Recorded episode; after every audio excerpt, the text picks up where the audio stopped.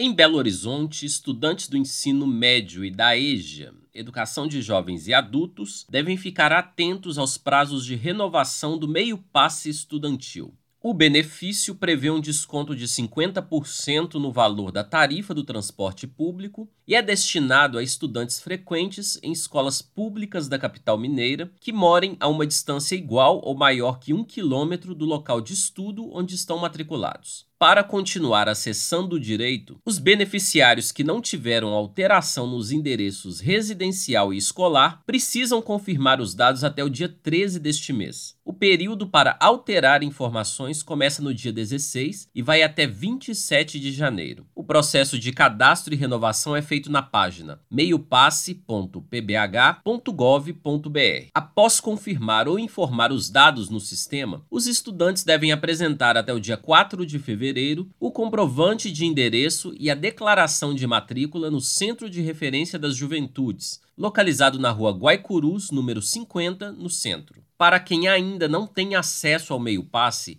mas gostaria de solicitar o benefício, as inscrições estarão abertas a partir do dia 6 de fevereiro. Na primeira etapa, os estudantes deverão preencher uma ficha de cadastro também no canal disponibilizado pela Prefeitura, meiopasse.pbh.gov.br. Repetindo, meiopasse.pbh.gov.br.